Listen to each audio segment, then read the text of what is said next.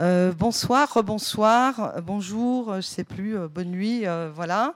Après ces quelques jours de rencontres, donc là, nous allons assister à la dernière rencontre d'auteurs avant la lecture de ce soir à l'heure bleue à 18h15.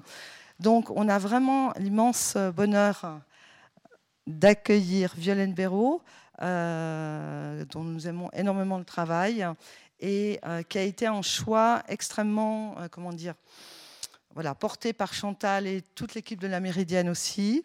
et du coup, c'est vraiment, voilà, par rapport à la programmation, on va dire que c'est un coup de cœur de l'ensemble des personnes qui qui parlent des livres, qui les lisent, etc. Voilà. Donc on est vraiment très très, oui, ben voilà. Et puis, donc, euh, cette rencontre sera animée par Manuela Salvi, que vous, dont vous connaissez sans doute euh, la voix pour l'écouter à la radio dans ses émissions littéraires. Voilà, très bonne, euh, très bonne rencontre, très belle fin de, de festival. Et puis, puis à bientôt. Voilà. Bonjour tout le monde, c'est toujours un plaisir de se retrouver au Club 44.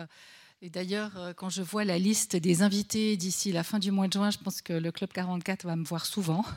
il y aura plusieurs invités qui seront des invités euh, d'Avoie Aude, Peter Sloterdijk, à, Vinciane Després. Enfin, il y a une brochette absolument incroyable. Sortez vos agendas, réservez les dates. Vraiment, ces invités sont absolument incroyables.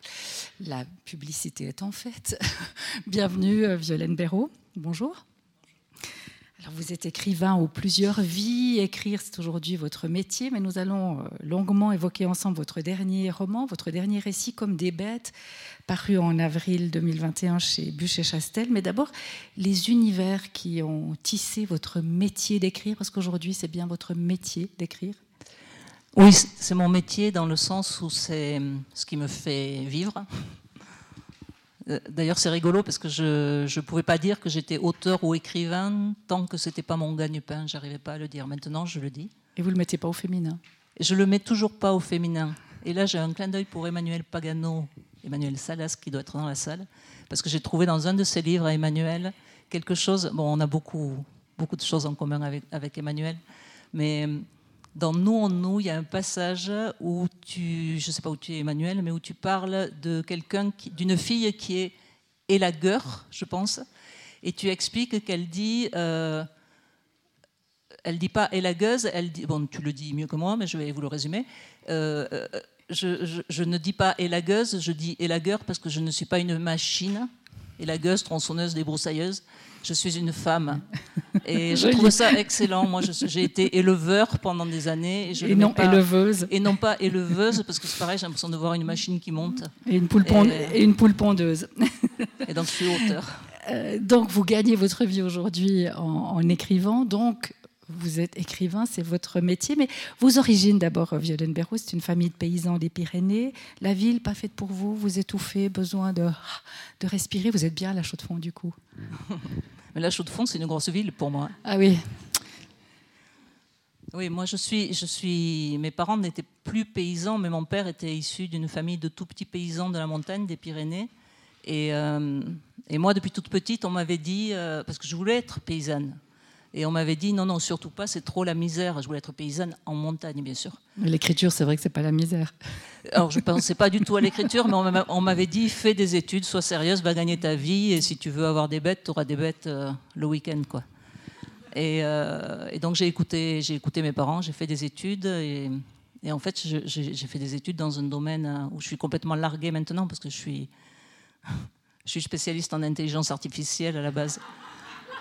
Et langage naturel. Oui, langage naturel, ouais. J'ai travaillé beaucoup sur, enfin beaucoup, Informatique, pendant mes études. Ouais, Mais d'abord, vous avez fait des études de philosophie, vous les terminez en 87. La philo, c'était quoi le déclic? Bah, c'est, c'est une époque où c'est une, une, époque où on avait moins peur du chômage aussi. Moi, j'ai 54 ans, je passe euh, ce qui s'appelle le bac en France à la fin, des, à la fin du lycée.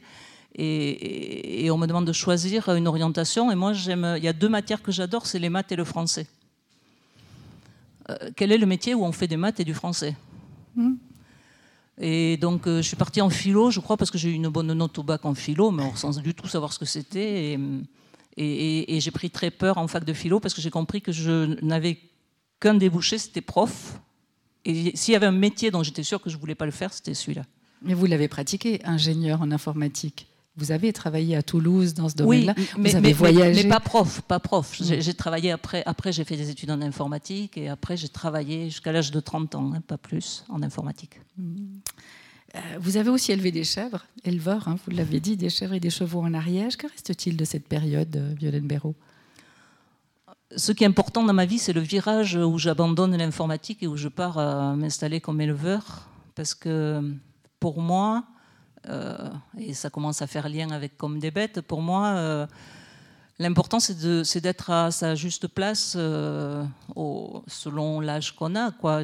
moi, à 30 ans, c'est vrai que je gagnais très bien ma vie, mais, mais au bout d'un moment, je me suis sentie ridicule. Non pas que tous les gens qui font ce métier sont ridicules, mais moi, Violaine, avec mon attaché-caisse, enfin on a du mal à l'imaginer quand on me voit aujourd'hui, mmh. mais avec ma, mon tailleur, mes, mes, chaussures à petits talons et à prendre des avions toute la journée pour aller former euh, des gens euh, de haut de gamme en informatique. Là, vous lâchez l'affaire, quoi. Bah, tous les week-ends, j'allais courir dans la montagne, donc autant que je vive dans la montagne et que j'y invente ma, mon métier. Donc le choix est radical, du tailleur aux bottes. Oui, mais le choix est très heureux. Je, je, je m'y épanouis totalement, oui. Mais l'élevage en haute montagne, parce que finalement, vous allez être éleveur euh, mm. assez haut, hein, dans la montagne isolée, sans eau, sans électricité. C'était quoi C'était un rêve d'enfant? Bah, si on m'avait dit à 15 ans que ça existait, que c'était possible, j'y serais allé en courant, mais je ne savais pas que c'était possible. Vous n'auriez pas fait d'études J'aurais pas fait d'études, j'aurais fait ça tout de suite, mais on m'avait dit, on m'avait dit non, c'est la misère et tout. Et puis, je suis pas malheureuse d'avoir gagné de l'argent pour voir ce que c'était et d'avoir appris à vivre une autre vie avec moins d'argent, mais, mais en refusant les aides et, et prouver que je peux m'en sortir. Alors, je suis dans l'illégalité sur plein plein de trucs, mais bon, on s'en fout si on fait de mal à personne le risque, je le prends que pour moi. Quoi. Et tant que les gendarmes n'arrivent pas en haute montagne, c'est bon. Oui, oui, ma, seule crainte était pour mes bêtes. Quand j'ai arrêté l'élevage, parce que j'ai arrêté, je suis tombée très malade, il était peut-être temps que j'arrête parce que je pouvais être dénoncée pour faire du fromage illégalement, pour vendre du fromage illégalement, et, et je risquais qu'on abatte mon troupeau et moi, qu'on me fout en prison, bon, euh, c'est moi qui avais fait les conneries, mais, mais qu'on abatte mon troupeau, par contre, c'était pas... pas... les bêtes. On retrouve effectivement cet univers euh, dans, Comme des bêtes. L'écriture, elle est arrivée quand? Elle est arrivée en, même temps que l'informatique. Très, enfin, non, elle est arrivée même beaucoup plus tôt. Euh, elle est arrivée, je pense, vers l'âge de 14 ou 15 ans, parce que j'ai toujours beaucoup lu. Et, écrire et lire, pour moi, ça a toujours été très, très lié.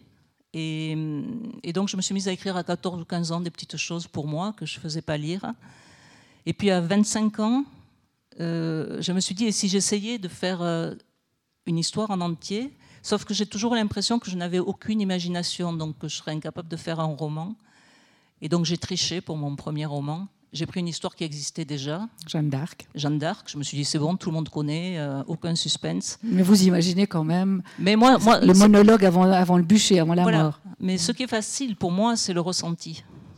Moi, je dis, j'écris du ventre. Et euh, je suis Jeanne d'Arc. Si je, je, peux être n'importe qui, je peux me mettre. Euh, ça, je sais faire. Mais par contre, inventer l'action, Mm. Et donc là, l'action, elle, y est, et puis tout le monde la connaît. Donc, euh, donc c'était plus facile. C'était mon premier roman, et là, j'ai écrit beaucoup pendant que j'étais informaticienne. Donc, refuser ce roman par 20 éditeurs, sauf par De Noël, qui espérait que vous ne l'ayez pas accepté, qu'il n'ait pas été accepté ailleurs. Oui, mais ça, c'est.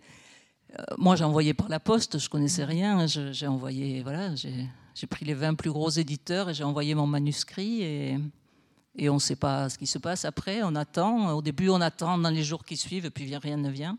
Puis au bout de trois mois, quatre mois, on commence à recevoir des réponses négatives. À l'époque, ils répondaient. Je crois qu'ils répondent plus forcément maintenant. Et, les réponses sont terribles. C'est toujours du style euh, votre manuscrit numéro 12638. Il n'y a même pas le titre. Il y a un numéro. Ne correspond pas à vos collections et sans explication. Et puis euh, un, un éditeur de Noël me dit. Euh, me laisse un message. Si, téléphone, c'est bon signe. Euh, nous, nous, espérons que vous n'avez pas signé ailleurs. Non. Et tant mieux. Ça, et ça démarre comme ça. Et tant mieux. Quand vous étiez éleveur en haute montagne, vous avez arrêté d'écrire? Oui, parce que là, j'avais plus la place. Plus parce que moi, pour écrire, pour, pour écrire, il faut que je sois dans une disponibilité psychologique et physique totale. D'où le ressenti. D'où le ressenti, oui. Et, et, et, si je bosse en informatique, le soir, quand j'ai fini mon boulot, je suis totalement disponible. Mon cerveau, il est plus. donc là, je peux écrire. Et le week-end, je peux écrire. Mais si j'ai des bêtes, même si j'ai un tout petit troupeau, euh, ceux parmi vous qui connaissent un peu les bêtes, il y, a toujours une bête qui peut avoir un problème. Qui peut... Un souci enfin, on, on l'a dans la tête, quoi. Surtout dans les conditions très rustiques où j'étais. Donc vous avez arrêté l'élevage pour des raisons de santé, vous le racontez, hein, c'est dans, la presse, vous avez une maladie de Lyme. Euh, c'est un traumatisme ou un, traumatisme forcément, mais en retour du coup vers l'écriture? Bah, c'est un, traumatisme parce que c'est abandonner une vie d'éleveur que j'aimais. Mais moi, c'est peut-être mon optimisme naturel. Je me dis que les sales coups qui nous arrivent dans la vie, euh, s'ils ne sont pas trop terribles, bien sûr, mais ça, c'était supportable, sont là pour nous faire rebondir sur autre chose. Je me dis qu'il était temps que je, euh, que je revienne à autre chose. J'ai passé 12 ans sans écrire et à élever. Et du coup, j'avais une euh, j'avais du plaisir à réécrire, à avoir du temps. Oui, un élan, une envie, une peur aussi. Forcément, hein, après, après 13 ans, c'est clair. Euh, mais si on, résume, un philo, ingénieur en informatique, éleveur, écrivain, vous diriez euh, Instable Non, non, non. C'est ce qu'on me disait d'habitude hein, dans mon CV. Non, ça c'est ce que les gens normaux vous disent.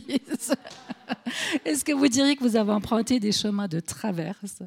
C'est plus joli, c'est plus poétique, non? Moi, je ne dis pas que j'ai emprunté des chemins de traverse. Je dis que j'ai pris des gros virages quand je n'étais plus à ma juste place. C'est la question de la place qui est importante. Oui, et euh, c'est presque juste qui me plaît plus que place. C'est, c'est, je suis pas bien à un moment donné dans ma vie. Euh, je sens ça. J'essaie d'analyser pourquoi je suis pas bien. Et je suis la reine des listes. Je fais des, je fais des listes plus et moins. Et donc, euh, qu'est-ce qui est important Ça, c'est euh, l'informatique que je veux... qui vous a laissé Ah oui, non, mais moi, j'ai fait de la logique. J'ai fait de la philo et de l'intelligence artificielle. Le seul lien, c'est la logique. Et, et, et, je, fais, je fais en permanence moi, des listes plus et moins. Et, et, je découvre des choses étonnantes dans mes listes. Et alors là, je prends des grands virages. Mais à la fois des listes et à la fois, quand on vous écoute, euh, votre lien à la nature, ce que la montagne, ce que votre histoire raconte, c'est aussi la poésie. Oui, la, poésie, mais la poésie. de poésie en tout cas. Oui, mais c'est un mot que j'emploie pas beaucoup parce que moi j'ai toujours un peu peur de la poésie. Je suis, je lis très peu de poésie. J'ai l'impression d'être un peu hermétique à la poésie. Et puis quand j'entends euh, hier soir Alexandre la lecture musicale qu'on a eue, par exemple, pour moi ça c'est de la poésie et c'était très beau.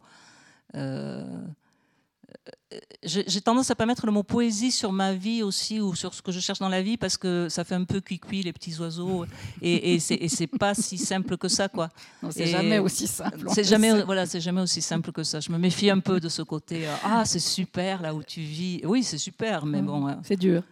Ben, c'est quand même un choix euh, de vie. J'ai pas d'eau, j'ai enfin, pas l'eau courante, j'ai pas d'électricité. Je dis j'ai pas de salle de bain. J'ai la plus belle salle de bain du monde parce que parce que je me lave dehors devant la montagne pyrénéenne. Mais bon, ça caille quand même. Mhm. Euh, surtout quand on n'a pas d'eau chaude. Au-delà des chemins de traverse, c'est plutôt des choix radicaux quand vous prenez des, virages. Ils sont oui, oui, oui, je suis un peu extrême dans, dans mon caractère. Oui. Les poètes aussi, hein, ils sont extrêmes parfois. en tout cas, votre écriture, c'est de l'épure, économie de mots pour mieux nous faire ressentir. Les, les détails, c'est pas votre histoire, c'est pas votre affaire. Hein. Disons que, euh, oui, économie de mots, c'est très important pour moi. Euh, j'avais lu une critique où on disait que j'étais un auteur de, de l'effacement. Et c'est vraiment ça, j'efface au maximum. En fait, pour arriver à un livre comme, comme Des bêtes, qui est, qui est tout petit, qui fait 150 pages, même pas, j'ai écrit des dizaines de milliers de pages. J'écris énormément, pour arriver à quelque chose de très court et je suis toujours en train de le réduire encore. Si jamais, au bout d'un moment, il faut que je m'arrête de réduire, mais, mais, mais, mais, mais, là, je pourrais encore enlever des choses. Il y a des choses qui me semblent trop. Euh, je, euh, enfin, on parlera du texte après, mais par exemple, dans ce texte, euh, les questions des gendarmes ont disparu en cours de route. Elles étaient, mais à quoi elles servaient? À rien. Rien. On enlève. On les imagine, les questions. Oui, oui, oui. Et puis laisser de la place au lecteur. Alors on y vient, comme des bêtes, Violaine Béraud. euh, publié en avril 2021, qui continue de vivre sa vie et même assez bien. Hein. Euh, la, pandémie a relâché un peu son étreinte, donc on peut retrouver du public. Alors on a la chance de ne pas être masqué, vous oui, mais il, continue de bien vivre. Euh, c'est d'abord l'histoire d'un fait divers, un randonneur qui découvre une petite fille nue dans la montagne, qui joue avec un âne sous la surveillance d'un géant, d'un ours. C'est un homme, euh, on découvrira après euh, son histoire. C'est d'abord un fait divers, comme des bêtes. Alors pour moi, c'est tout à fait à la fin de l'écriture que je trouve ça. C'est-à-dire que j'ai écrit des milliers de pages avant qu'arrive ce fait divers, parce que j'ai une façon d'écrire où je ne cherche pas à... Je ne fais pas un plan et une histoire au départ, pas du tout. Donc tout ça, je ne le sais pas. Moi, ce que je sais, c'est que je veux parler de telle chose. J'ai juste des thèmes un ou plusieurs thèmes, mais vraiment de façon très générale. Et à partir de ça, je vais chercher, et c'est ça qui me prend des milliers de pages, je vais chercher non pas une histoire à raconter, mais comment je vais raconter une histoire. Et l'histoire elle-même, je m'en fiche. Ce qui m'importe, c'est le comment. C'est la forme. C'est la forme. Et donc je cherche, je cherche, et bien avant de trouver cette histoire que vous avez racontée, ce que je trouve, c'est des personnes vont parler à la première personne, à quelqu'un qui les interroge, je ne sais même pas au début que c'est un gendarme, et donc vont témoigner, vont répondre à des questions. Et ces personnes, vont, il va y en avoir je ne sais pas combien, elles vont se succéder, elles vont toutes parler de la même chose, mais je ne sais pas quoi au départ. En l'occurrence, c'est effectivement ce fait divers, cette petite fille qui est trouvée nue dans, la montagne. Le personnage principal, même s'il n'a pas voix au chapitre, hein, le personnage, on, parle sur lui, de lui, autour de lui, ce géant silencieux. C'est un, idiot, on le met entre. Oui, c'est ce qu'on appelait, ce qu'on appelait l'idiot du village. En tout cas, c'est le regard qu'on porte sur lui. Il grogne, il ne parle pas. sa, sa, manière de communiquer, elle est, elle est ailleurs. Elle est plus sensible, peut-être? Oui, et c'est celui. Euh, justement, c'est un texte vraiment sur, le, sur la voix orale. Les gens parlent tous. Il y a 14 témoignages successifs. Et ils parlent tous de quelqu'un qui n'a pas voix au chapitre, qui ne parle pas. Mm. Alors ils répondent, même si les questions n'existent pas. En tout cas, vous ne les avez pas écrites dans le livre. Ils répondent aux questions des gendarmes. Bon, elles sont tellement évidentes les questions qu'on les imagine euh, assez euh, facilement. Euh, à chacun, au fond, sa vérité sur ce personnage, sur cet ours. Non, il n'a pas de prénom, l'ours. Tous les autres ont des prénoms. Certains autres ont des prénoms. Je donne le minimum de prénoms. Mais je ne supporte pas. les prénoms dans les livres. C'est très compliqué les prénoms. Ça, connote tout de suite une époque, un milieu social, un pays.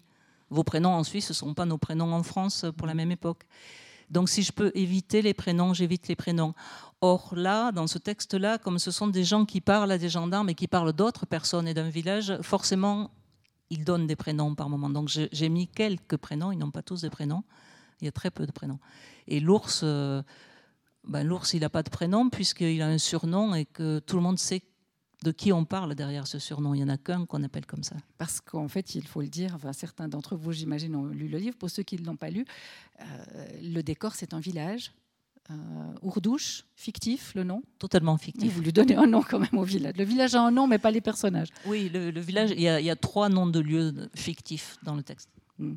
Euh, alors effectivement, ces, 14 personnages, tout le monde connaît l'ours. Tous ceux qui parlent, euh, c'est la campagne, qui hein. répondent aux questions des gendarmes, tout le monde le connaît. Tout le monde a une idée sur lui. Oui, mais c'est la campagne. C'est, mais je pense que c'est pareil partout. Dès qu'on est, dès qu'on est plus, dès qu'on s'éloigne des villes, tout le monde connaît tout le monde. Tout le monde croit connaître tout le monde. Tout le monde a une opinion sur tout le monde. Et donc, euh, vous parliez de vérité. Euh, chacun a ça, pense avoir la vérité, mais il a sa vérité. Or, les gendarmes cherchent la, la vérité, avec un V majuscule. voilà, grande majuscule. Euh, mais pour moi, il n'y a pas une vérité. Il y en a autant que de personnes. Et il y a plein de trous dans mon histoire. Il n'y a pas de solution à la fin. Et, enfin, désolé. C'est assez radical, la solution. Mais, on ne va pas la divulgacher, comme on dit. mais, mais euh, oui, ça m'intéresse de. Ça m'intéresse de se dire que chaque personne a, pense avoir raison, sincèrement, de la place où elle est. Mais parce que de la place où elle est, c'est le regard qu'elle porte sur l'ours et sur sa manière de vivre. on sur porte- l'ours et sa mère, en fait. Oui, et on porte tous un, un regard sur nos voisins, et, et particulièrement à la campagne où on se connaît tous. Donc au lecteur aussi de forger la sienne, euh, aux lectrices, Oui. euh, on va quand même mettre au féminin, hein, euh, de forger leur propre vérité. Oui, oui, et, et pour moi, c'est très très important d'avoir euh, d'avoir donné la parole à, à plusieurs personnes différentes pour euh, pour aussi que les lecteurs puissent se sentir plus proches de l'une ou de l'autre personne, parce que c'est très subjectif quand on quand on lit un livre. Et, moi, je veux vous laisser la place de de vous emparer du personnage qui vous plaît le plus. Il y a des gens qui vont avoir des, plus d'affinité avec un tel ou un tel. Il y a des gens qui me disent oh celui-là je peux pas le supporter, mais d'autres qui vont mieux le supporter. J'aime bien laisser de la place au lecteur. J'aime euh, ne pas trop vous, gui- vous guider. On a, la, on a la chance dans la littérature, par rapport au cinéma par exemple, de d'avoir très peu d'outils pour travailler. On n'a que le, Les mots. les mots Le et rythme. la ponctuation. Le rythme, donc. Voilà. Et, et donc, on peut travailler sur, voilà, sur la langue, sur le rythme, mais on n'a pas l'image. on n'a Pas... Donc, moi, je n'essaie pas de recréer des images. Par exemple, il n'y a, y a pas de description dans mes livres. Euh, souvent, c'est les, c'est les lecteurs qui me décrivent mes personnages. Moi, je ne les vois pas physiquement. Parce qu'on fait fonctionner notre imagination. Voilà. C'est, le Pour- ressenti qui compte. hein, voilà, c'est pour que vous, vous, vous greffiez ce que vous voulez dessus. Mais c'est vrai que les personnages sont très différents. Euh, entre un voisin qui a eu des relations euh, avec Mariette et l'ours et l'institutrice qui dit mais comment c'est possible? Comment n'a-t-il pas été euh, laissé dans un institut avec des thérapeutes qui eux savent? Vraiment les regards sont, Mm. sont totalement différents. Vous parlez de vérité, Violaine Béraud. Il y a une vérité assez étrange. Je vais réutiliser un terme peut-être qui ne vous convient pas, mais assez poétique. Euh, ce la c'est la vérité que racontent les faits, parce que dans ce roman comme des bêtes, vous mettez les faits divers et la légende. Il y a une grotte dans la montagne au-dessus de ce village, et ce sont les faits qui ouvrent le récit. Est-ce que vous pourriez nous lire le, premier récit des faits? D'ailleurs, là, vous écrivez de la poésie, Violaine Béraud, parce que ce sont des vers libres. Donc, ne me dites pas que vous n'êtes pas poète. Je laisse l'auditoire en juger. Depuis toujours, nous, les faits, depuis toujours, au-dessus du monde d'en bas, à observer ce qui s'y trame. Nous, les faits, cachés dedans la grotte, à l'aplomb de la paroi, discrète, curieuse. Nous, les fées, qui du monde d'en bas aurions tant à raconter. Qu'est-ce qu'elles viennent nous chanter, ces faits Parce qu'elles ponctuent le récit comme des transitions entre un personnage et l'autre. Qu'est-ce qu'elles nous chantent? Ces faits, c'est un chant. Oui, pour moi, c'est un chant des fées. C'est, elles sont venues très tard. Elles existaient dans l'histoire, puisqu'on parle d'une grotte aux fées, que les fées ont une importance dans l'histoire, mais leurs paroles n'existaient pas. J'avais uniquement les témoignages oraux. Et hum, il me manquait quelque chose entre les témoignages pour faire un changement de voix. Et, et j'ai pensé à la tragédie antique et au cœur antique. Et je me suis dit qu'en plus, si je faisais intervenir une sorte de chœur, ça permettrait d'avoir un autre point de vue totalement irréaliste sur l'histoire, qui est très réaliste dans sa façon de se témoigner. Et, donc, et, en plus, moi, ça me plaisait bien parce que j'avais travaillé tellement, euh, j'ai passé trois ans sur ce livre, j'avais travaillé tellement sur la langue orale que travailler une autre langue me plaisait bien. Et donc, les faits sont arrivés comme ça. La voix des faits est arrivée comme ça. Mais elles arrivent toujours comme ça, les faits, subrepticement. Nous, les faits qui du monde d'en bas aurions tant à raconter, elles disent beaucoup du monde d'en bas, ces faits-là. Pas très elles- drôle, hein, ce monde d'en bas, parfois. elles observent, elles, euh, elles sont au-dessus dans leur paroi et elles voient, elles voient les hommes. Elles voient la misère des hommes et des femmes. Oui, elles voient les incohérences, elles voient, et elles voient ce que ce monde-là fait d'un, enfant qui devient adulte et qu'on appelle l'ours et, qui n'a pas sa place dans la société et qu'on voudrait dans nos sociétés enfermer, mettre en psychiatrie. Est-ce que, l'enfermement, c'est forcément la solution pour tous ces avec plein de guillemets, idiots du village? Mais les fées, ce sont aussi des femmes qui racontent la vie des femmes dans certaines transitions. Euh, elles réveillent notre conscience, les fées. C'est ça que vous voulez dire avec euh, cette présence-là, un peu irréaliste Oui, mais je ne l'intellectualise pas comme ça quand je l'écris. C'est-à-dire que quand je l'écris, euh, il se trouve que moi, quand j'ai levé des chèvres, je, je, vivais sous une paroi rocheuse et il y avait une grotte aux fées et, que dans le petit village euh, sous la paroi, les vieux du village me parlaient toujours des faits. Et que j'avais vraiment l'impression qu'ils croyaient aux faits. Et, et, y avait... et vous, vous y croyez aux faits ben, J'y croyais pas. Euh, enfin, ces faits-là, de la grotte, je crois plein de choses, mais les faits de la grotte de ce village, je n'y croyais pas jusqu'au jour où j'ai bien été forcée d'y croire parce qu'il m'est arrivé quelque chose. Euh, pour vous raconter l'anecdote. Donc j'élève des chèvres dans, dans ce, au-dessus de ce village-là.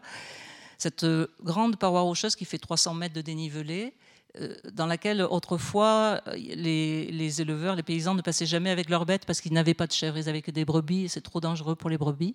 Mais moi, avec les chèvres, j'y suis tout le temps. Elles adorent ce qu'elles arrivent à grappiller dans cette paroi. Et les vieux du village, souvent, me disent, tu c'est dangereux, Violaine, tu vas tomber un jour. Et ils, ajoutent toujours, heureusement, les faits veillent sur toi. Bon, ok. Et puis un jour, je tombe. Je tombe, et heureusement, je tombe pas loin, parce que je suis vers le milieu de la paroi, j'ai 150 mètres de vide sous moi. et donc, je, je, loin, tout est relatif. Je tombe, je tombe de très peu, mais, mais, je tombe à cheval sur, un genevrier qui pousse euh, à l'horizontale et qui me sauve la vie. Et je me retrouve pendu au-dessus de 150 mètres de vide. Et euh, depuis, je crois au fait. Parce que vous êtes là. Oui, j'ai rien eu. J'ai eu le cœur qui a battu très fort.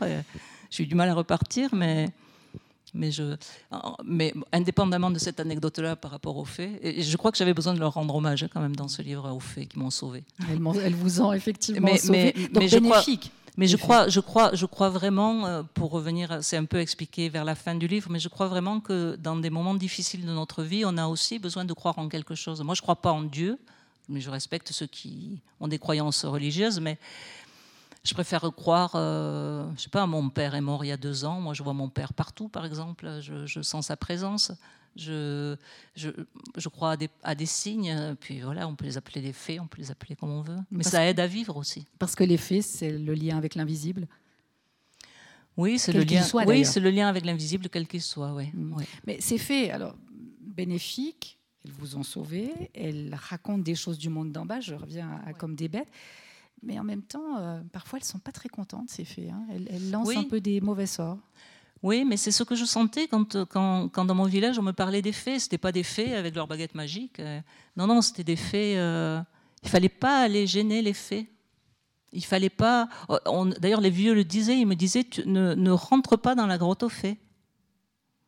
Elle était difficile à atteindre, mais on pouvait l'atteindre. les chèvres ne pouvaient pas y aller, mais moi, j'aurais pu y aller mais j'ai jamais osé y rentrer. Il m'avait dit de ne pas y rentrer. Il faut, faut pas. Pas de transgression. aller contre les faits. Pas de transgression. Là, dans la légende de la grotte, on revient à, comme des bêtes. On dit que jadis, les fées y cachaient les bébés qu'elles volaient. Et, là, on revient à l'histoire de cette petite fille que le randonneur découvre euh, nue. Donc, c'est quoi? C'est un, un roman tragique, comme des bêtes. Oui, oui je pense que c'est une tragédie pas écrit sous une forme classique de tragédie, mais pour moi, c'est une tragédie. C'est, mais je le décide là aussi, je le décide pas au départ, mais je crois que ça, ça monte peu à peu vers quelque chose qu'on sent tragique, on ne sait pas quoi, mais oui. Tragédie aussi, que euh, vivent les femmes, parce que ce livre parle aussi des femmes et du corps des femmes. Je ne veux pas divulgacher, mais c'est vrai que les bébés euh, que les filles volent, c'est pas des bébés désirés. Euh, on va laisser planer la, suite. roman tragique, mais, mais aussi roman de la colère. Parce que le personnage de la mère, on va lire un extrait à l'instant, le personnage de la mère qui défend cet enfant pas comme les autres. Elle, face aux gendarmes, elle, est en colère. Oui, mais ça, c'est pareil. Je décide pas au départ, euh, quand je vais faire parler un personnage, il va être en colère ou il ne va pas être en colère. C'est au moment où, au moment où j'écris sa voix que je, je, le, je montre le ventre parce que voilà, j'écris à partir de ça, je le ressens.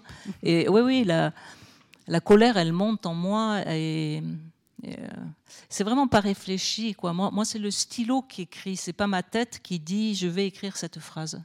Je découvre je découvre le texte en le lisant quand, quand, le stylo, quand la main l'a écrit.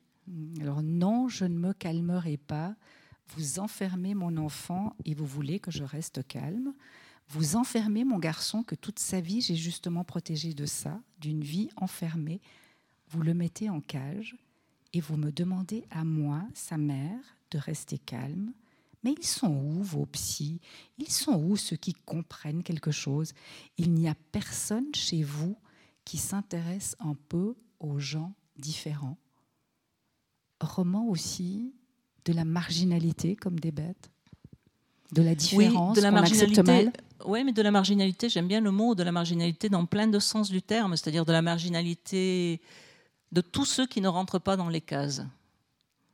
La case, euh, la case de l'école, voilà, à l'école, cet enfant. L'ours, euh, il rentre pas, dans, rentre cette pas dans cette case de l'école. Alors déjà, on peut pas le scolariser avec les autres. Alors il faudrait l'enfermer.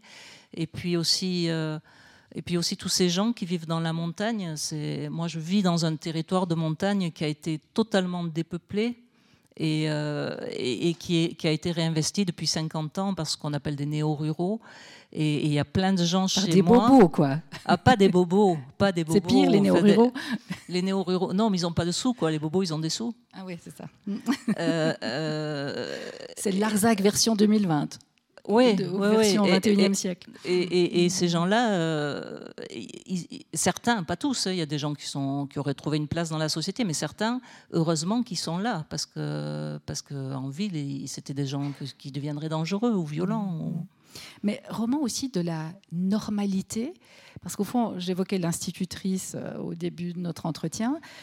Elle dit mais comment euh, il fallait l'enfermer, il fallait le soigner, il fallait le rendre entre guillemets normal. Oui, souvent on me dit en creux la normalité. Oui, mais... oui, mais souvent on me dit que ce premier personnage, qui est son ancienne institutrice à l'ours, euh, ce premier personnage est antipathique. Mais moi, quand je l'écris, donc toujours pareil, j'écris à la première personne, je suis elle, et je me dis vraiment, je suis institutrice. J'ai 30 euh, gamins dans ma classe. Au milieu, il y a un gamin qui est un géant par rapport aux autres, qui, fait peur à tout le monde, qui parle pas, qui grogne quand on s'approche de lui, qui a peur des autres. Euh, comment je gère ça? Ben, Je le mets au fond de la classe, j'essaie de dire aux autres euh, ne vous approchez pas trop. Et puis au bout d'un moment, je, il ne parle pas, il réagit à rien. J'ai l'impression que je sers à rien, je ne lui apporte rien. Donc je me dis, moi, institutrice, il y a quand même des gens peut-être plus compétents que moi, des thérapeutes. Et, cet enfant, je vais essayer de l'envoyer vers eux. Mais pour l'envoyer vers eux, je dois passer par sa mère. Et donc, je demande à rencontrer sa mère. Enfin, sa mère qui le protège et, sa mère, sa mère qui, elle, qui, elle, le refuse, qui, elle, refuse cette solution. Mais je dis pas, moi, moi, je ne veux pas je ne veux pas dire qu'il y a une solution forcément meilleure que l'autre. Euh, je pense que pour certains enfants ou adultes qui ne trouvent pas leur place dans la société, la solution n'est pas forcément l'enfermement. Pour certains, c'est peut-être la solution, mais pas pour tous. Et peut-être que la solution, c'est vivre dans la montagne libre et soigner les bêtes. On y viendra parce qu'il a un rapport aux bêtes qui est assez émouvant, euh, euh, l'ours. Mais d'abord, je reste un instant sur la normalité. Pour vous, c'est quoi la normalité? Là, plus loin de normalité, mhm. ou elle l'apostrophe. Ah oui, c'est intéressant. là, on est dans le rythme et dans le langage. Bah, moi, c'est le mot norme qui, j'emploie pas trop normalité, mais norme, on est dans une société qui impose des normes partout. Moi, quand j'étais éleveur et que je faisais du fromage, euh, si j'avais 30 litres par jour de lait à transformer, je devais appliquer les mêmes normes d'hygiène et avoir un laboratoire aux normes comme si j'en avais transformé 10 euh, 000. Hmm, comme une industrie. C'est aberrant. D'où l'illégalité. D'où l'illégalité. Moi, je vis, je vis dans une petite, euh, une ancienne petite bergerie au milieu de la forêt qui avait plus que trois murs. Et voilà, j'ai reconstruit avec un voisin l'autre mur. J'ai fait faire un toit. Euh, c'est illégal d'habiter là. La norme dit, si t'as pas en, France, je ne sais pas comment c'est ici, mais en France on dit, s'il n'y a pas un accès pour les pompiers, s'il n'y a pas accès au réseau d'eau potable, c'est illégal. Donc je suis pas dans la norme. Mais, moi, moi, mais, mais, moi, si je prends feu, ben, tant pis pour moi. Je, moi, je suis prête à signer un papier pour dire euh, je suis d'accord pour que les pompiers ne viennent pas chez moi. Mais j'ai pas le droit de faire ça en France. Donc, euh, je donc je m'arrange, je m'arrange avec les normes. Quoi. Est-ce que vous nous mettez aussi en garde sur, les dérives hygiénistes? Parce que le randonneur euh, euh, dénonce ou signale? Qu'est-ce que vous diriez? Cette petite fille nue qui, au fond. Je, je dis rien parce que j'en sais pas plus que vous. C'est-à-dire que je, je, ne sais que ce que j'ai écrit dans le texte. Et on peut l'interpréter des deux manières. Et on ne sait pas parce que ce randonneur-là, justement, il ne parle pas dans le mm. texte. Mais est-ce que vous mettez en garde sur les dérives hygiénistes et sécuritaires? Oui, c'est que, ça, notre mm. société. Hein. Je, bah, le Covid, le Covid le montre aussi. Quoi. C'est jusqu'à où on va dans. Euh, je vais sur du sensible là, mm-hmm. mais euh, je, bah, je, vais faire du très politiquement incorrect. Euh, sans surprise. sans surprise. moi, il se trouve que je connais bien les bêtes, et, et c'est pour faire quand même, quand même le lien avec ce livre. dans une dans une espèce animale, quand il y a quand une population est trop nombreuse ou quand elle commence à faire n'importe quoi et à dégénérer, obligatoirement il y a une épidémie qui se déclenche. Obligatoirement. Comment dire? Cette épidémie n'est pas là pour que toute l'espèce meure. Cette épidémie est là juste pour réguler la population et pour faire qu'elle elle arrive à vivre sereinement par la suite. Ça, c'est pour les animaux. On a eu le cas, nous, dans les Pyrénées, il y a, une vingtaine d'années, avec ce qu'on appelle le lizard, et que vous devez appeler le chamois ici. Euh, chez nous, ils ont eu une très grave maladie des yeux. Il y en avait trop. Ils ont eu une très grave maladie des yeux, donc il y a eu une mortalité énorme, et depuis, ils vont très bien. Mais il y a eu une grosse mortalité. C'est horrible hein, la façon dont je le dis, rapporté à l'humain. Hein. Mais moi, je suis désolée. Je, vous le, rapportez à l'humain? Je rapporte à je... Parce qu'effectivement, ce sont plutôt ah des personnes âgées qui, qui, sont mais oui, c'est horrible de dire euh, super le Covid, tous les vieux vont mourir et tous qui sont obèses aussi. Non, c'est dégueulasse. Je, bien sûr mm. que je ne dis pas ça, mais mais mais je dis pas ça. Mais n'empêche que si je l'observe euh, en me disant ce qui est ma théorie à moi, c'est-à-dire l'homme est un animal comme les autres, sauf qu'il oublie comme les autres. Euh, ben, ce qui arrive, c'est pas étonnant. Je dis pas que heureusement que ça arrive, je ne dis pas du tout ça, c'est grave que ça arrive, mais c'est normal, entre guillemets, que ça arrive, vu ce qu'on fait à, notre terre, vu, vu, comment... Oui, vu comment on vit. je vous avais dit, c'est politiquement incorrect. C'est totalement politiquement incorrect, mais euh, c'est une piste effectivement de, réflexion. C'est parce que j'écris sur ça aussi en ce moment, je suis dedans. C'est votre prochain roman? Hmm. euh, D'ailleurs, vous aviez. Il n'est pas que sur ça, mais il y a un peu ça aussi. Euh, pour en revenir, vous dites, vous on est tous des animaux, pour en revenir et terminer l'entretien avant de passer la parole euh, au, public, la relation que l'ours, qualifié d'idiot par les plus normaux, la relation que l'ours a aux animaux, il les soigne d'ailleurs, est totalement émouvante dans le livre.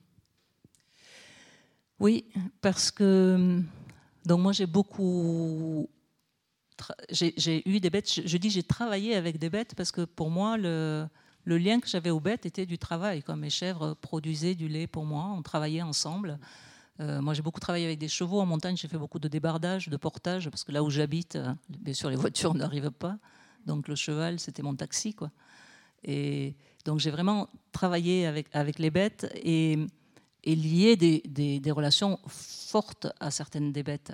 Mais pour avoir aussi accueilli chez moi des enfants qui étaient hospitalisés en psychiatrie et les avoir mis au milieu de mes bêtes, j'ai pu observer qu'il se passait entre eux des choses extraordinaires. C'est-à-dire qu'il y avait un lien intuitif ou instinctif entre eux que moi, je n'avais pas. Moi, personne éduquée, normée, dans la case. Euh, eux, hors case, euh, arrivaient à, des choses étonnantes. et les enfants, du coup, avaient des réactions étonnantes Mais moi, ça, je ne les connaissais pas forcément bien, ces enfants, donc je ne savais pas. C'était les gens de l'hôpital qui après me disaient ce qu'ils avaient vu d'étonnant. Mais moi, je connaissais mes bêtes. Et mes bêtes avaient des, réactions mais hallucinantes. Je donne toujours l'exemple d'un petit poney que j'avais qui, euh, qu'on ne pouvait pas toucher parce qu'il avait dû être battu, je ne sais pas ce qu'il avait eu dans une vie avant d'arriver chez moi. Et c'est pas grave, on ne le touchait pas, on touchait les autres et ils suivaient. Et avec les enfants de l'hôpital psychiatrique, si un des enfants de l'hôpital allait droit sur lui, le poney venait droit sur le gosse et l'enfant pouvait le prendre dans les bras et le toucher. Moi, je regardais ça, j'ai jamais pu toucher ce poney. Et, d'autres choses, mais avec n'importe quel type d'animal, avec des brebis, avec des chèvres, avec des poules, avec des chevaux. C'est incroyable. Et vous faites dire aux voisins qui évoquent ce lien euh, doux et, émouvant de l'ours avec les animaux. Je vous le laisse lire. C'est juste le dernier chapitre, le dernier paragraphe, pardon. Il dit non, j'idéalise pas. Mais c'est peut-être pas facile à comprendre pour vous qui venez de la ville. Les bêtes, les humains, le rapport, vous le voyez plus trop. Tout ça, c'est plus votre monde, je me doute bien. Pourtant, j'idéalise pas, je vous promets. Donc en creux, c'est aussi l'idée du sauvage en nous. On, est, on, a, on, intellectualise tout, on est trop rationnel. Oui, oui, oui. Je, moi, pas trop le mot sauvage, mais je parle plutôt d'instinct ou d'instinct qu'on a cassé. Mm. Mille fois le temps, Festival de littérature, un, grand succès. Votre livre qui continue euh, de vivre, la pandémie qui au fond a mis le livre à l'honneur, cuvée exceptionnelle, disent les libraires l'année dernière, les éditeurs aussi. Euh, qu'est-ce qu'a à nous dire la littérature dans des périodes aussi ébranlées que les nôtres ben, Elle peut se permettre déjà d'imaginer l'avenir et puis, de dire des choses, euh, oui, qui sont, par exemple, le discours là que je vous fais euh, euh, au micro, c'est facile pour moi de le faire au micro. C'est c'est pas toujours facile dans la rue de le faire avec tout le monde. et par les livres, on peut, on peut. Par les livres, c'est aussi toucher un public qui n'a pas forcément les mêmes idées que nous, qui n'a pas forcément euh, si moi je vais parler avec des amis, mes amis vont avoir les mêmes convictions que moi peut-être, alors que par mes livres, je vais, je, vais toucher un public de lecteurs. Ce sont des lecteurs. Ce qui nous réunit, c'est juste, c'est le livre juste. Et donc, le texte, l'amour de, la lecture, et donc arriver par le livre à faire passer, non pas des idées. Moi, j'essaie, j'essaie, même si quand je parle, j'ai des convictions très profondes, j'essaie dans mes livres de justement pas être jugeante ni moralisatrice c'est pour ça aussi que je dois faire des milliers de pages, parce qu'au départ, c'est très moralisateur ce que j'écris. Et, c'est horrible quand je le relis. Ah oui, c'est horrible, c'est horrible. Je supporterais pas de lire ça de quelqu'un d'autre, quoi. Et donc, il faut que je passe et que je repasse pour faire un truc euh, qui, je l'espère, est un peu plus fin et qui fait que ça peut un peu vous ébranler le lecteur. Ébranler nos certitudes. Ébranler, voilà, ébranler vos certitudes, vos convictions, au lieu de vous dire euh, non, fais pas ça, c'est nul. Euh, euh, voilà. C'est ça mon travail, c'est d'essayer de, de, me calmer par rapport à ce que je serais normalement et, et d'être un peu plus subtil. Donc la volonté de nous déstabiliser avec subtilité, je confirme, euh, c'est le cas, vous y arrivez, Violaine Béraud, à, conduire, à, nous interroger. Enfin, on ne peut pas refermer euh, votre livre sans se poser mille questions. Et d'ailleurs, les personnages continuent de nous habiter après la lecture.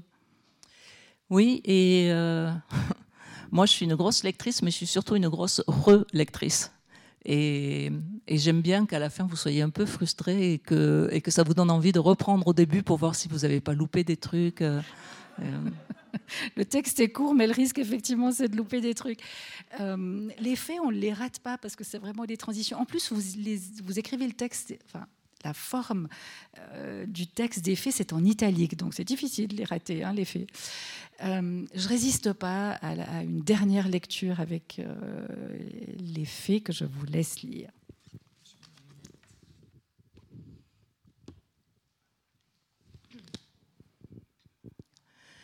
Nous, les fées, ne volons pas les bébés, non. Nous, les fées, ne faisons qu'attendre, attendre qu'ils nous viennent, les bébés. Nous, les fées, ne faisons rien d'autre. Savons qu'ils nous viendront. Sommes patientes. Avons raison de l'être patientes. Car un jour, les géants, au secret de notre grotte, les déposent les bébés. Des bébés sans mère. Des bébés tout sauf volés. Des bébés à nous confier pour qu'ils s'endorment protégés dans nos bras de fée. C'est toute l'histoire des femmes que vous racontez là aussi.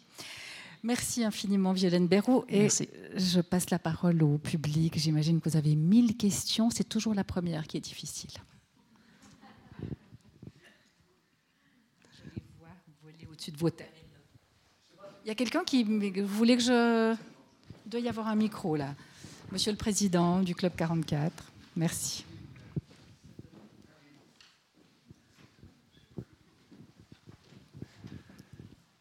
Ça marche, oui. J'ai une question sur la, pour revenir à ta démarche d'écriture, sur la première phase d'écriture, quand tu écris alors que tu es beaucoup trop devant ton ordinateur à Toulouse.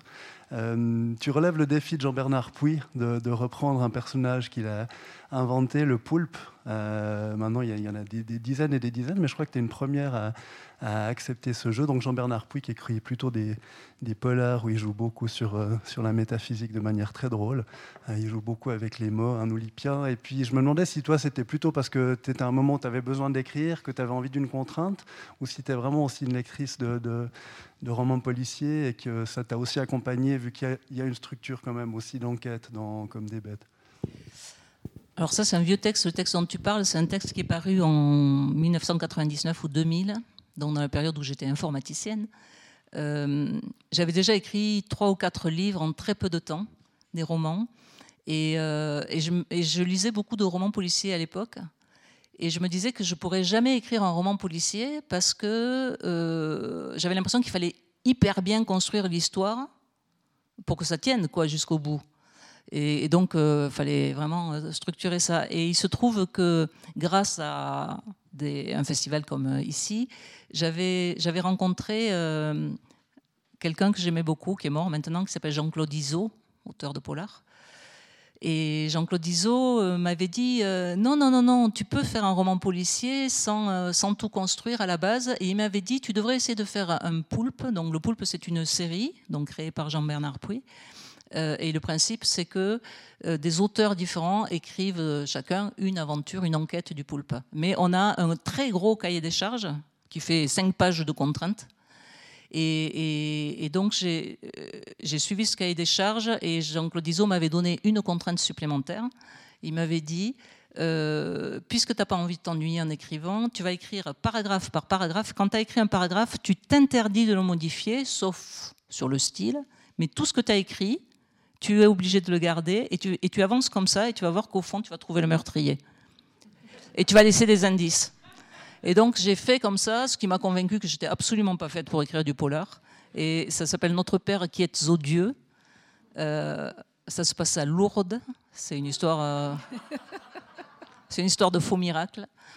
Et euh, ça me permet de parler des Pyrénées et de cette gangrène au milieu qui est lourde. Et parce que enfin, gangrène commerciale, quoi. C'est pas le côté religieux, c'est le commerce autour de la religion qui me gêne. Et, donc voilà, je me suis amusée avec ça. C'est un livre totalement à part dans mes, dans mes romans, qui n'est pas du tout écrit comme les autres, qui est vraiment un exercice d'écriture.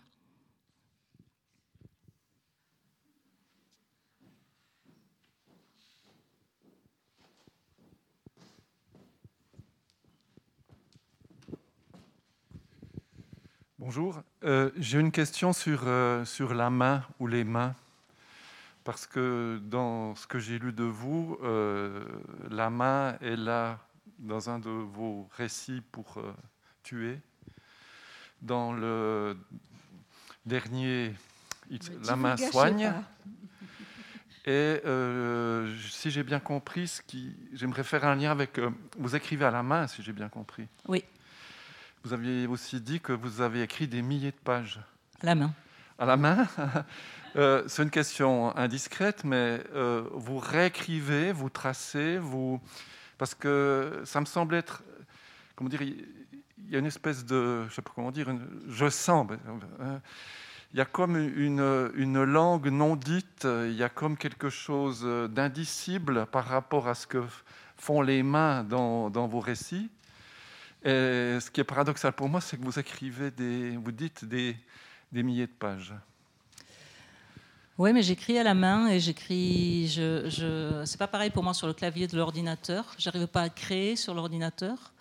Donc j'écris, j'écris à la main, je rature, c'est-à-dire je relis, je rature, je rature, je réécris. Au bout d'un moment, je saisis sur l'ordinateur, mais juste pour pouvoir imprimer. C'est-à-dire que je ne crée pas sur l'ordinateur j'imprime, et puis je re-rature, je re-rature à la main, je réécris jusqu'à ce que ce soit plus lisible, et alors je ressaisis, je réimprime. Voilà, c'est ça en fait mon processus. C'est étrange ce que vous dites pour les mêmes, parce que moi j'ai quand même fait la traite de, de chèvre à la main, hein, sans machine, pendant des années. Et. Euh, quand vous avez dit ça sur les mains, en fait, moi, ça me fait, ça me fait penser. Parfois, je suis comme ça en déplacement pour les livres, et puis sur mon téléphone, j'ai un message qui dit euh, Oh, Violaine, putain, j'ai une vache camiba, là, le petit est mort, il faut absolument que tu viennes m'aider. J'arrive pas, moi, mes mains, elles n'arrivent pas à lui sortir le lait, euh, viens avec tes mains. Et, donc, moi, pour moi, mes mains, en fait, dans ma tête, sont plutôt liées à l'élevage et à la traite euh, et, aux et aux soins des bêtes qu'à l'écriture. Et pourtant, dans l'écriture, j'en ai beaucoup, beaucoup besoin, oui, puisque j'écris à la main. Des mains de fée, alors? Eh, presque.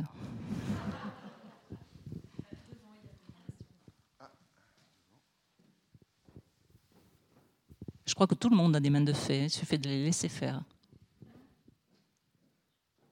On a un cerveau rationnel qui parfois... En lisant vos textes, euh, on voit ben, une tragédie. Vous évoquez un moment euh, la Grèce euh, avec ses chants d'une certaine manière. Et puis, à la fin de la tragédie, il y a souvent une sorte de catharsis. Et puis, dans votre livre, bon, je ne l'ai pas complètement ressenti, et puis je me demandais, euh, qu'est-ce que pour vous cette catharsis finalement euh, à la fin de votre tragédie? Ben, pour, Moi, je donne rien, je laisse le lecteur faire. Je ne je, je, je sais, pas, je sais pas analyser, moi, à la fin. Je ne sais pas pourquoi je fais finir comme ça. Qu'est-ce que je veux dire? Je, je commence à prendre l'accent suisse. il y a du travail encore quand même. Vous allez élever des chefs dans le Jura. Euh, ouais, non, je, vraiment, je ne je, je, je, peux pas, je peux pas, je vois pas mes livres comme ça. Je, quand je finis un livre, je je comprends rien à ce que j'ai voulu dire en fait. Je ne comprends rien à ce que je ne sais pas du tout ce que les lecteurs vont trouver dedans. Mais vous, est-ce que vous leur lisez et vous le découvrez autrement ben, Je le relis bon, je le relis en permanence quand j'écris, puisque je n'arrête pas de repasser par-dessus. Une fois, une, fois, imprimé. Vous avez accouché, qu'il est sous forme de oui, livre. Oui, alors quand il est sous forme de livre, c'est toujours. Enfin, je ne sais pas comment ça fait pour les autres auteurs qui sont là, mais euh, il y a beaucoup de temps qui passe entre, entre le moment où on finit d'écrire le livre et le moment où il sort euh, publié. Et donc, euh, bon, déjà, il y a toujours une émotion à tenir son livre en livre dans la main pour la première fois. Et euh, donc d'abord, c'est plutôt positif. Je vois le livre en vrai, ça me fait plaisir. Et puis après, et puis après souvent, euh, je, je le lis. Et là, j'ai peur parce que je me dis que je vais encore trouver des trucs que j'aurais pas dû laisser, que maintenant je veux changer. Donc c'est un peu cette première lecture est un peu douloureuse toujours. Et après, ça m'arrive de relire, mais j'ai passé ça puisque de toute manière là, il bougera plus, il est imprimé. Donc euh donc après, oui, je relis, oui, oui, je relis souvent parce que aussi je fais des lectures, parce que euh, parce que, parce que je peux être amenée à parler aussi d'un autre livre, donc je me replonge dedans. Hein. Est-ce que là, la catharsis vous apparaît? Parce que vous, effectivement, dans le livre, vous la laissez. Euh, non, mais ce qui m'apparaît, c'est ce qui m'apparaît, c'est ce que vous vous en sortez, parce que c'est le, le, retour des lecteurs qui qui me font voir des choses dans le livre. Mais mais vous voyez pas tous les mêmes choses, donc c'est intéressant. Vous les laissez en suspens, donc on est obligé de remplir les trous.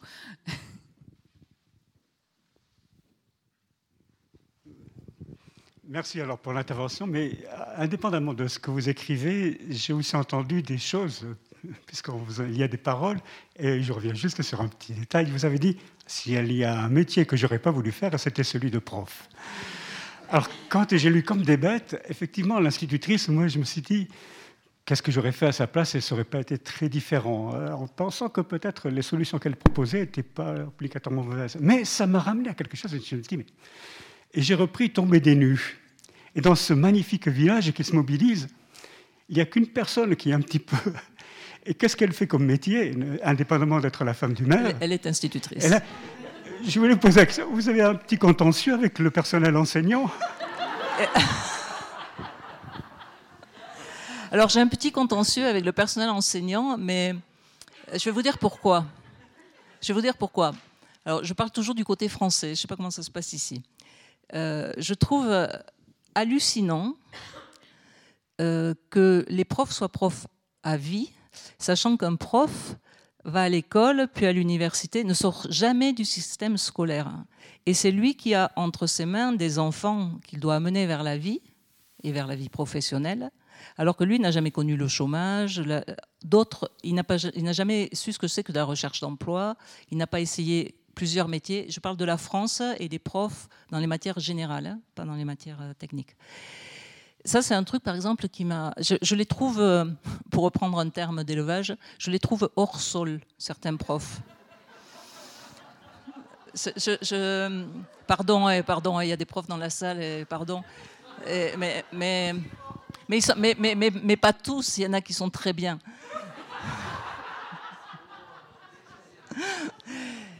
Mais c'est très varié. Moi, je fais, des interventions hein, de, dans, des, lycées. Euh, donc je suis reçue par des profs et hum, c'est très varié. Il y a des profs, euh, je, repars enchantée. Je me dis, il y a eu un travail extraordinaire qui a été fait, et puis d'autres profs, non. Et je me dis, mais punaise, mais celui-là, mais pourquoi il reste prof Mais il reste prof parce qu'il est fonctionnaire et il restera prof toute sa vie. Moi, je suis pour la fonction publique, je pense que c'est très bien, mais, je pense qu'un prof, il devrait, dans la fonction publique, aller faire euh, au bout de. Euh, sauf si c'est un prof génial, mais qu'il ait aussi le choix d'aller ailleurs. Les profs pas bons, souvent, ils sont pas heureux dans leur métier, donc pourquoi, pourquoi on les aide pas à faire autre chose? Voilà, c'était mon petit. Et après, pourquoi il y a deux institutrices qui ont deux sales rôles, presque, dans, dans mes livres? Euh, Je sais pas. Et le pire, c'est que quand je finis comme des bêtes, quand je l'envoie, etc., je ne réalise même pas ça. Je me rends même pas compte que c'est à nouveau une institutrice qui a presque le plus mauvais rôle, alors que déjà dans Tomber du Nice, Tomber du Nid, Tomber des nues, c'était l'institutrice qui avait aussi le mauvais rôle. Je, je vois rien quand j'écris. Vous sentez avec vos mains. D'autres euh, questions? Je vais reprendre le, passage, disons, l'idiot du village. Alors, euh, bon, je, pense que c'était assez réaliste, cette histoire euh, scolaire avec l'idiot du village il y a 40-50 ans en arrière, parce qu'il n'existait pas des institutions pour s'occuper des gamins qui décrochaient. Mmh. Mais aujourd'hui, bon, si je reprends les termes un peu français, il y a, des instituts médico-pédagogiques, et puis dans, les campagnes, hein, dans nos campagnes environnantes, pas très loin d'ici, ou avec des véhicules, on va chercher les gamins à la maison pour les amener à, ces instituts qui s'occupent d'eux, sachant qu'ils ne rentrent pas dans les cases de l'éducation nationale, donc euh, ils ne pourraient pas suivre, ils seraient au fond de la classe, comme vous avez expliqué, à côté du radiateur. Donc évidemment, s'il y a 30 élèves dans une classe, les, gamins qui suivent peuvent pas suivre un certain rythme, ils passent dans des instituts médico-pédagogiques qui euh, leur donne une autre formation, hein, euh, moins ambitieuse, mais une autre formation. Puis comme vous avez aussi expliqué, il y a aussi cette histoire de contact des, avec les chevaux, parce que ces instituts sont généralement, envoient les gamins euh, de temps en temps une journée complète dans une ferme pédagogique. Oui, comme ils faisaient chez moi. Où il y a des poneys, des chevaux, différents types d'animaux, pour qu'ils aient justement ce contact avec les animaux, qu'ils ne peuvent pas forcément avoir le contact avec euh, la classe supérieure de notre société. Quoi. Euh, ils ont un meilleur contact avec les chevaux qu'avec euh, notre système scolaire classique, je veux dire. Hein?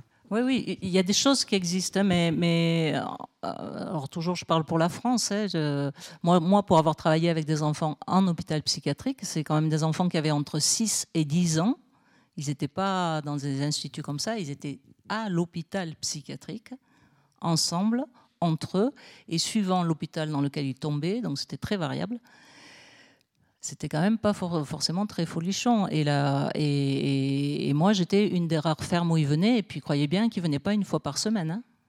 Ils venaient euh, tous les trois mois, le même groupe, euh, tous les trois mois. Enfin, c'était très, très, très peu. Donc je pense qu'on peut encore améliorer. Il y a du mieux, mais on peut encore améliorer.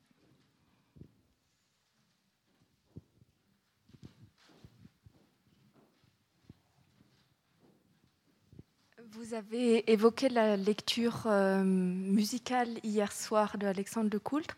Est-ce que vous pouvez imaginer aussi un de vos textes mis en musique comme ça? Et quel serait l'instrument du coup qui pourrait accompagner comme des bêtes ou un autre texte? Alors dans la salle, il y a deux personnes qui ont deux projets de théâtre avec comme des bêtes euh, sur la Suisse. Euh, donc eux, ils vont travailler de leur côté. Moi, je ne m'occupe pas de la musique. Euh, c'est eux qui vont travailler. Ils vont mettre ou pas de la musique. Euh, moi, moi, de mon côté, en lecture, j'ai déjà fait des lectures musicales de Comme des bêtes. D'un côté, j'avais fait une lecture musicale avec une jeune fille qui m'accompagnait à la guitare sur les faits.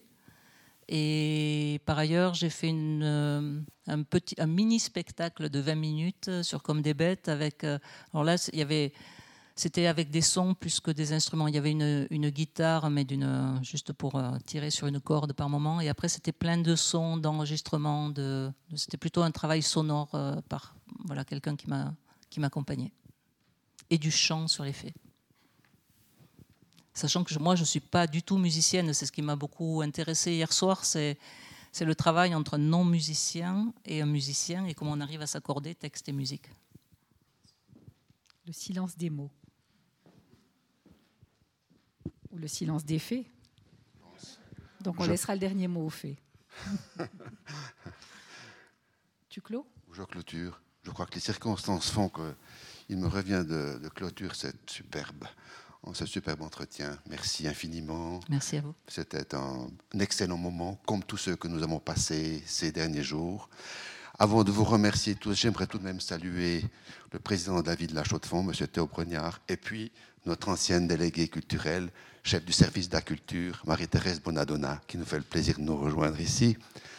Euh, je clôture en, remerciant tout le monde, c'est-à-dire toutes les institutions partenaires de cette fantastique euh, entreprise que nous espérons revoir euh, renaître euh, dans deux ans. ce, furent d'excellents moments et peut-être que tu veux dire quelques mots tout de même encore. Je, je pense que peut-être ils en ont assez de m'écouter. Hmm, rien, je regardais la neige tomber et je me disais qu'on avait beaucoup de chance parce que la météo était avec nous. Et hier on a eu une balade littéraire magnifique sous le soleil. Et puis là le festival se termine sous la neige. Et voilà, je trouve ça très beau, c'est tout. Bonne soirée, merci.